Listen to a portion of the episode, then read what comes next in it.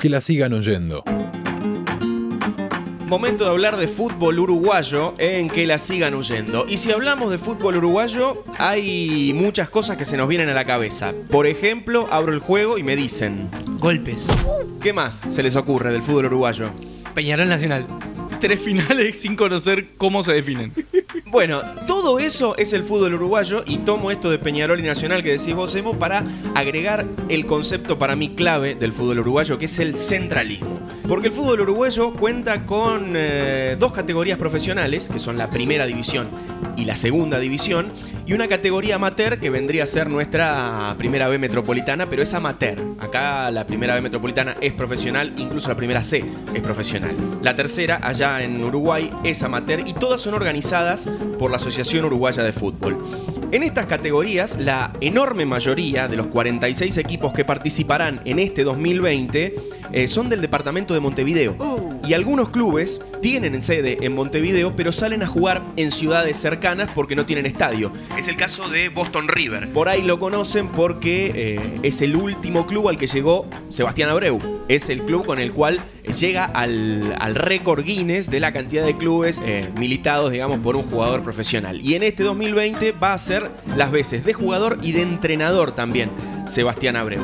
Tienen la sede en Montevideo, no tienen estadio, por lo tanto fijan la localía en Florida, que es una ciudad al norte de, de Montevideo, varios kilómetros al norte. En números concretos, 11 solamente de los 46 equipos que juegan en las divisiones, eh, digamos, organizadas por la Asociación Uruguaya de Fútbol, pertenecen al interior del Uruguay. Y no todos los departamentos del interior están representados. Canelones tiene cuatro equipos y Maldonado tiene dos. Esos son los eh, departamentos que más equipos tienen representados en las categorías importantes del Uruguay. Esos son considerados equipos del interior. Sí, el resto es todo Montevideo. Canelones es un departamento que está pegadito nomás a, a Montevideo y Maldonado también está cerca. O sea, digamos que eh, la, en Todo cuanto- está cerca. Todo está cerca de Sí. Montevideo y todo está cerca de la costa del Océano Atlántico. Un centralismo bastante fuerte. Muy, muy fuerte. Bueno, estamos hablando de un país que tiene 3 millones de habitantes, del cual, hablemos sin googlear, como siempre, prácticamente el 50-60% de la población vive cerca de Monte en Montevideo o cerca de Montevideo. Estamos hablando del el país con mayor mérito futbolístico en la historia del siglo XX y XXI, ¿no? Bueno, tampoco hay mucha historia antes. Está bien, pero a la luz, claro, a la luz de los resultados conseguidos por, sobre todo por el ciclo de Tavares, eh, me parece que sí. Sí, no solamente por los resultados, sino por los jugadores que han salido y que han jugado en grandes ligas europeas y, y brillado, digo, con una- un porcentaje de población muy bajo, pero muy alto de los que se desempeñan en el fútbol, ¿no? Otro país parecido es Croacia. También en cantidad de habitantes y cantidad de deportistas en distintos, Claro.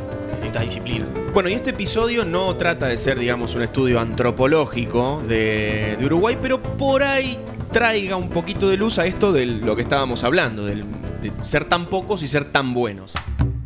El tipo de organización del que estábamos hablando recién, muy centralizada, muy unitaria del fútbol uruguayo, eh, está también a la luz de los eh, resultados, digamos. Es lo que muestra. Solamente dos equipos del interior lograron salir de sus fronteras y competir a nivel eh, internacional. No sé si los conocen. A ver. ¿Rocha no es uno? ¿O Rocha? Sí, sí, señor. Rocha es uno y Rocha es el que llegó más lejos, tal vez. Porque el Rocha Fútbol Club fue el primer club del interior en salir campeón. Claro. Y no sé si recuerdan una imagen del estadio Sobrero, que es el estadio de Rocha, con una vaca cruzándolo cuando daban la vuelta olímpica. Vayan ya mismo a Google y pongan Rocha campeón, es lo primero que se les va a cruzar. Una vaca cruzando el medio del estadio de Rocha mientras daban la vuelta olímpica. Cerro Largo es el otro equipo de la, del interior que en esta Libertadores 2020 está teniendo un pobre papel porque el Sí. primer partido se comió una goleada de novela en su primera presentación. Rocha fue rival de Vélez en la Libertadores 2006 y tampoco le fue muy bien porque no pasó ni a segunda instancia ni nada. Quedó tercero en el grupo con Universitario de Perú y otro equipo más que se me acaba de ir. Pero Vélez le metió 8 goles en dos partidos. 3 a 0 aquí en, en Buenos Aires con goles de Centurión, Graciani y Castromán. Y 5 a 0 en Uruguay Un buen Vélez también. con un hat-trick de un jugador que no se lo imaginan. Que tuvo un padre que fue jugador también. Hereros. Un hat-trick de Hereros, uno de Mauro Zárate y otro del Chelo Bustamante. El Chelo Bustamante que debe tener ese gol nomás en su carrera y nada más. Sí, tenés razón. Y en el interior del Uruguay, ¿qué pasa? ¿Se juega al fútbol o no se juega al fútbol? Un montón se juega al fútbol. Y acá podemos encontrar, creo yo, la razón por la cual Uruguay tiene tantos y tan buenos futbolistas. Porque la cantera realmente es inagotable y la competencia también es muy fuerte y es mucha. No hay pueblito que no tenga un estadio municipal y tres o cuatro clubes que tengan canchas de 5, de 7 o una cancha de 11 que la dividen y tienen sus divisiones Y- inferiores y allí. Además, así como está centralizado todo, digamos, dentro de Montevideo, también está centralizado todo a nivel diversidad de deporte. La mayoría es fútbol.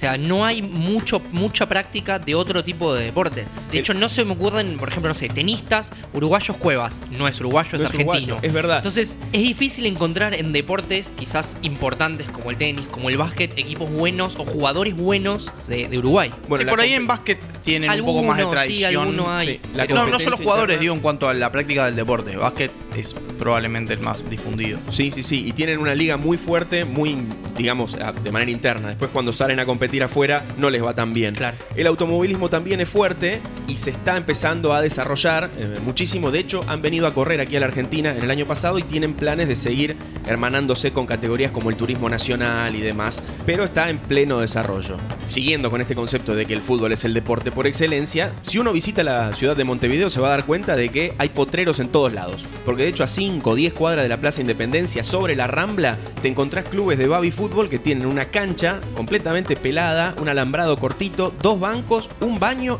y nada más. Y el escudo del club pintado, y ese es el club de baby fútbol. Y de ahí salen los talentos del Uruguay. Y así como existe la Asociación Uruguaya de Fútbol, existe también la Organización del Fútbol del Interior, que es algo así como el Consejo Federal de la AFA, pero del otro lado del río. Esta entidad, que se la conoce como la OFI, eh, nuclea a todas las ligas regionales y organiza dos torneos nacionales que tienen muchísima trascendencia y mucho anclaje popular. Uno es la Copa Nacional de Clubes, que eh, nuclea, bueno, justamente como su nombre lo dice, a los clubes de las ciudades. Y la otra es la Copa Nacional de Selecciones, que es una competencia por demás de interesante y a la cual le vamos a dedicar este episodio en que la sigan oyendo. La Copa Nacional de Selecciones antes se llamaba Campeonato de Selecciones del Interior y es el máximo evento a nivel de selecciones de fútbol del interior uruguayo. O sea, participan todos los departamentos excepto Montevideo. Y las selecciones regionales se forman con jugadores los más destacados de las ligas locales. Entonces, por ejemplo, los eh, equipos que salen campeones de la liga de Durazno eh, le ceden sus jugadores a la selección del departamento, que tiene su variante absoluta y su variante sub-17. Y juegan el Campeonato Nacional de Selecciones todos los veranos. O sea que la selección, digamos, la selección regional no pasa por si naciste o no naciste en esa región, sino en el club en el que jugás. Exactamente, exactamente. Jugás en eh, la ciudad de Trinidad, por ejemplo, que es en el departamento de Flores. Te destacás, te llaman a la selección de Flores y jugás el campeonato de selecciones del interior. Todos los veranos, como en todos los países del mundo, el fútbol vive su receso. En Uruguay no se corta porque este torneo sigue manteniendo viva la pasión del fútbol y no solamente la pasión, sino también la pantalla, porque se televisan los partidos, se transmiten por radio y por televisión, se transmiten en directo y por el canal Tenfield, que es el Teis Sport de allá, digamos. Como decíamos, las selecciones se forman con los mejores jugadores de las ligas regionales y a veces los jugadores, si tienen actuaciones destacadas dentro de la Copa Nacional de Selecciones, son fichados por equipos de primera, en el Mejor de los casos. en el mejor de los casos, de segunda categoría, que es lo que más pasa, o si no, por conjuntos del exterior, que es el caso de Sebastián Rosano, que lo busqué justamente porque me llamó la atención el nombre y dije, de algún lado lo tengo. Y recién hablábamos que también se acordaban de un Sebastián Rosano que jugó en Tigre, que jugó en Racing, y después, bueno, partió, tuvo otro rumbo y no tuvo demasiado brillo más. Yo pensé que era ese, pues no, es otro Sebastián Rosano, que estuvo a punto de debutar en Defensor Sporting y una lesión en la rodilla lo marginó del fútbol. Con la diversidad de nombres que tienen los uruguayos, ¿no? Claro. Pero bueno, eh, la moda del Washington se terminó. Claro, se terminó. Ahora están más clásicos, tal vez. Rosano vuelve a su Fraiventos natal y tiene una destacada actuación y este buen rendimiento lo catapulta hacia el ascenso de los Estados Unidos. ¿Y cómo se da este pase? Él lo cuenta en una nota eh, al suplemento referí del diario El Observador de Montevideo y dice, el pase se da prácticamente porque los partidos fueron televisados. Porque un amigo mío estaba en una universidad, hace un video con los eh, partidos que televisó Tenfield y se lo muestra a un técnico. Así arrancó Bragarni. y llegó donde llegó. Bueno, Rosano llegó al ascenso de los Estados Unidos, se calza la 10 de su universidad, sale campeón y vuelve a Uruguay, que ahora mismo está disputando, en este febrero de 2020, está disputando el torneo nacional de selecciones con la selección de Río Negro, capital, que es la que tiene sede en Fray Ventos. También la Copa Nacional de Selecciones sirve para alargar la carrera de algunos de esos eh, jugadores que brillaron en el profesionalismo y quieren seguir jugando aunque ya el cuerpo no les dé para la primera división. ¿Se, se paga? ¿Es profesional? No. No es- se les paga a los jugadores por participar en la selección. Ese dato, digamos, con este tipo de jugadores no lo sé. Por lo menos Claro. en términos legales no lo es, después Claro, que un amateurismo marrón por ahí existe. Claro, pero el, el espíritu, digamos, también de la, del fútbol del interior es completamente amateur. Nos remontamos a lo que dijimos antes. La tercera categoría ya de Uruguay se llama Primera División Amateur. Entonces no creo que estas categorías, que son incluso inferiores, Claro. reciban siquiera un viático. Hablamos de jugadores que estiran su carrera en el fútbol del interior del Uruguay. Es el caso de Diego Ifrán, que es un delantero uruguayo, que jugando para la Real Sociedad le quitó el invicto de 31 partidos al Barcelona de Guardiola en abril de 2011. Mirá. Es quien abre el marcador en ese partido de la Real Sociedad lo hizo el de Cerro Chato. Lo hizo Diego Ifrán en 71. El partido está 1 a 1. Momento soñado por parte de este chico Diego Ifrán. Qué momento, dirían algunos. Y allí está el festejo del Charrúa.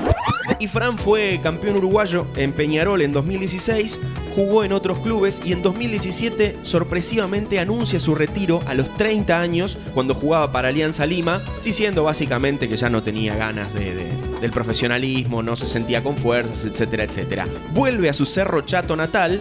El Cerro Chato es una ciudad en, la, en Uruguay que está, tiene su jurisdicción partida en tres. O sea, su territorio tiene tres departamentos. Una locura. Acá una ciudad que me acuerdo que puede ser así es San Francisco, que tiene prácticamente el 80% de su territorio en Córdoba y el 20% en la provincia de Santa Fe. Y Fran vuelve a Cerro Chato, comienza a jugar en el Club Social y Deportivo La Cuchilla y empieza a representar al seleccionado local. Año 2019 fue el goleador de la selección de 33 con 5 tantos. Un jugador enorme para un pobrísimo equipo porque 33 es una de las poquísimas selecciones que nunca ganó ni un campeonato ni un subcampeonato de esta Copa Nacional de Selecciones. Y el fútbol Estoy amateur. enamorándome de los nombres de los. Deportivo Cuchillo es bueno. Ahora se viene uno que es tremendo. El fútbol amateur y regional en general, y la Copa Nacional de Selecciones en particular, también es una segunda oportunidad para jugadores que por distintas causas debieron abandonar la práctica profesional, y es el caso puntual de Ignacio Schneider, que es un delantero que en 2002 debutó en el eh, extinto club de su ciudad, en el Paysandú Fútbol Club, que llegó a jugar en primera y después eh, desapareció. Jugó en Paraguay y después ficha por el Querétaro en el año 2008.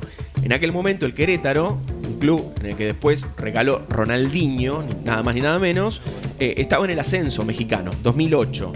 Y ese año su carrera se ve comprometida por un tremendo codazo que le da un brasileño que se llama Isaías Ramos, que jugaba en el Socio Águila, que es el equipo filial del América. Em, va a trabar una pelota Schneider con él y le mete un codazo que le genera una lesión tremenda.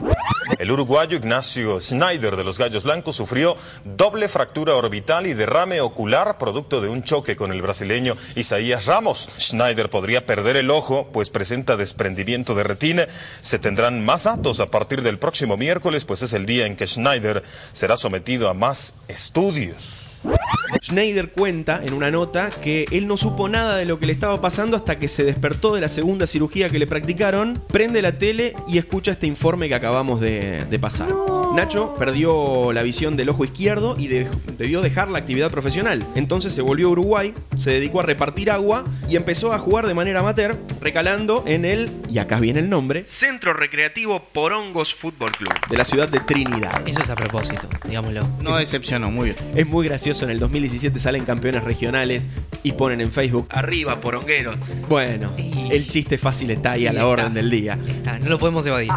Schneider entonces recala en el Porongo Fútbol Club, tiene una destacada actuación y de hecho en la Copa Nacional de Selecciones del año pasado anotó dos goles para la selección del departamento de Flores. Volviendo a hablar de la Copa Nacional de Selecciones, es un torneo que puede ayudar a echar por tierra, digamos, este eh, preconcepto que se tiene del fútbol uruguayo que es completamente aburrido. ¿El incidente ahí cómo fue? Y fue una jugada que está, yo le cometo falta ahí contra la esquina, el loco se da vuelta, me pega un piñazo, y yo cuando me da sangre reacciono y le pego una patada a la cabeza, y, pero cosa de fútbol que está. Por ejemplo, la edición 2018-2019 tuvo 114 partidos y se hicieron 357 goles. Bien, O sea, tres goles por partido. Claro, poquito más de 3 goles por partido. O sea, aburrido, nada. Buen promedio. Además, la Copa tiene muchísima historia y una riquísima tradición. Por ejemplo, hay marcadas rivalidades, que es lo que pasa acá también, entre, por ejemplo, cordobeses y santafesinos, santafesinos y rosarinos, rosarinos y el resto del mundo, etcétera, etcétera. Hay marcadas rivalidades entre algunas como las de Rocha y Maldonado. Rocha y Maldonado son dos departamentos que acaparan prácticamente la costa atlántica del Uruguay. En Maldonado está Punta del Este, en Rocha está La Paloma, etcétera, etcétera. Todos los destinos turísticos están allí. Por lo tanto, el clásico del mar es bastante picante. El domingo 16 de febrero se jugó la edición número 122 de este clásico. La ganó Rocha 5 a 0 de local. Fiesta total en el departamento de Rocha. Pero hay una clara paternidad de los de Maldonado con 47 victorias sobre 38 de Rocha. Estamos hablando de más de 100 partidos de selecciones regionales, o sea, muchísima historia ha pasado y muchísima agua ha pasado bajo el puente entre estos dos equipos. Y la primera vez que se hizo esta Copa Nacional de Selecciones con esta modalidad de sacar campeones regionales por conferencias, como si fuese la NBA, pero de fútbol y en Uruguay, primero se sacan campeones por conferencias y después esos cuatro campeones juegan entre sí para ver el campeón nacional. La Liga de Durazno es la que más veces levantó el trofeo con 11 títulos y 5 subcampeonatos. Le sigue Tacuarembó con 9 torneos y Paysandú tiene 7 torneos. La liga que es vigente campeona de este torneo es la de Paysandú. ¿Y qué significa para un jugador amateur y regional representar a su selección? Es lo más cerca que se puede sentir un tipo que labura de otra cosa y juega la pelota porque le gusta, de ser jugador profesional, ya que juegan en estadios que tienen habilitación de la Asociación Uruguaya de Fútbol y de hecho algunos equipos que llegan a la primera o a la segunda categoría juegan en esos estadios y los partidos son transmitidos por radio y por televisión. Pero hay otro motivo, que es un poco más profundo, y que lo cuenta Gastón Ríos, que es el capitán de la selección de Sarandí Grande, en una nota que le hicieron, ni bien su equipo había quedado eliminado del torneo. Y es algo que va más allá de lo. al- que lo, eh, que lo vivimos de esta manera, eh, es un orgullo y te llenan más en lo emocional que en lo que puede ser ir más allá de lo económico, de lo que sea, cosa. Estos son momentos, cosas que te van a quedar para toda la vida. Jugar en una batalla como jugamos contra Florida lleno, esas cosas. Ir a Flores y sentirte local, ir a San José y sentirte local, eso, eso es increíble, es increíble jugar en la selección. Y mala de una selección, de, una selección interi- interior que uno sabe las carencias que hay y el sacrificio que tenés que hacer para todo. La verdad que es increíble, fueron 40, 45 días que la gente de un pueblito, un pueblito raidista, lo hicimos vivir a ser futbolero por, por un rato. Sarandí Grande es una ciudad, como despectivamente le dicen a veces a los pueblos chicos acá en la Argentina, de primera. Porque pones segunda y pasás de largo. Porque realmente es así. Poco más de 6.000 habitantes está en el departamento de Florida. Y lo que dice Ríos en el audio, que por ahí no se llega a entender, es que la ciudad es raidera. ¿Qué es Raidera? Raidera viene de raíd. Raíd hípico es la actividad que más arraigo tiene en la comunidad de Sarandí Grande. De hecho, es la capital nacional del raid hípico porque fue durante mucho tiempo la única localidad del país en la que se practicaba esta actividad. ¿Y qué es el raid hípico? Eso es lo que me estoy preguntando. Perfecto, el raid hípico es un Dakar pero con caballos.